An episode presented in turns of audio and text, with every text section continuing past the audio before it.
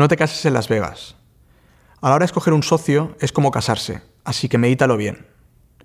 Escoger un socio implica encoger una persona que el dinero no puede pagar. Y para poder retenerlo es importante darle acciones de la empresa. También es importante que cojas un perfil complementario, es decir, un perfil que no vaya a desarrollar las mismas labores que tú y que tampoco tenga las mismas capacidades que tienes tú.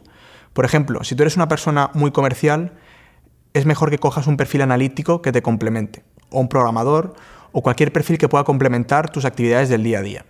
Porque para algo os asociáis, ¿no? Entonces, en el momento que ya tenemos ese perfil en el que nos hemos asociado y que hemos decidido eh, darle participaciones a otra persona para que forme parte de nuestro propósito, es el momento de, como hemos comentado en la anterior semilla, hacer el pacto de socios. En el pacto de socios no voy a explicar eh, mucho sobre, sobre esto, ya que lo tenéis explicado en la semilla de la receta del fracaso, pero sí que es muy importante que tengas en cuenta que es un gasto que va a merecer la pena. Realizar un pacto de socios cuesta en torno a 750 o a 1000 euros, pero te digo que es dinero bien invertido y dinero que a la larga te va a ayudar mucho a resolver posibles conflictos. Por ejemplo, en mi anterior empresa, antes de Discocil, no teníamos pacto de socios y cuando tuvimos un conflicto interno tuvimos que negociarlo según venían las situaciones.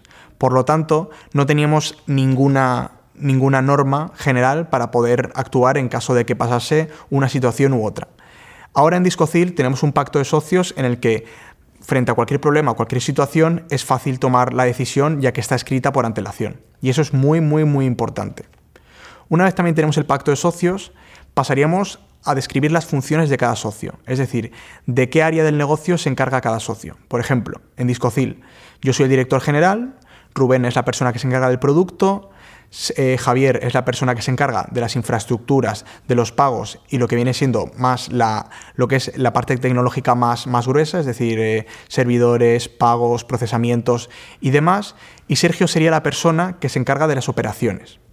Como veis, ninguno tenemos un rol exactamente igual, es decir, cada uno es especialista en lo suyo. Y por lo tanto, yo como socio confío en mis otros socios para que, para que lleven a cabo esas, esas, esas áreas del negocio tan importantes como, como la mía.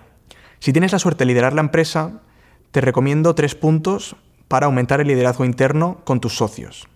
En primer lugar, deja totalmente libertad a tus socios para actuar, es decir, no actúes como si fuese su jefe. Propone, propone el problema y deja que ellos mismos busquen la solución.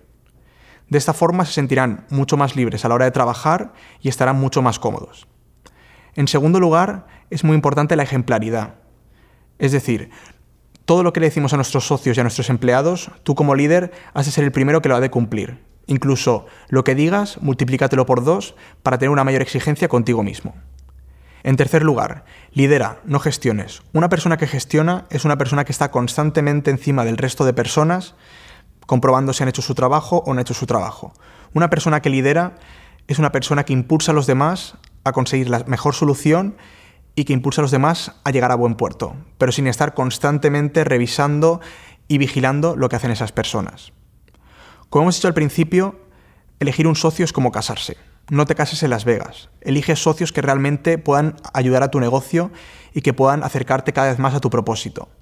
Y una vez los tengas, actúa siempre con total transparencia y confianza hacia ellos.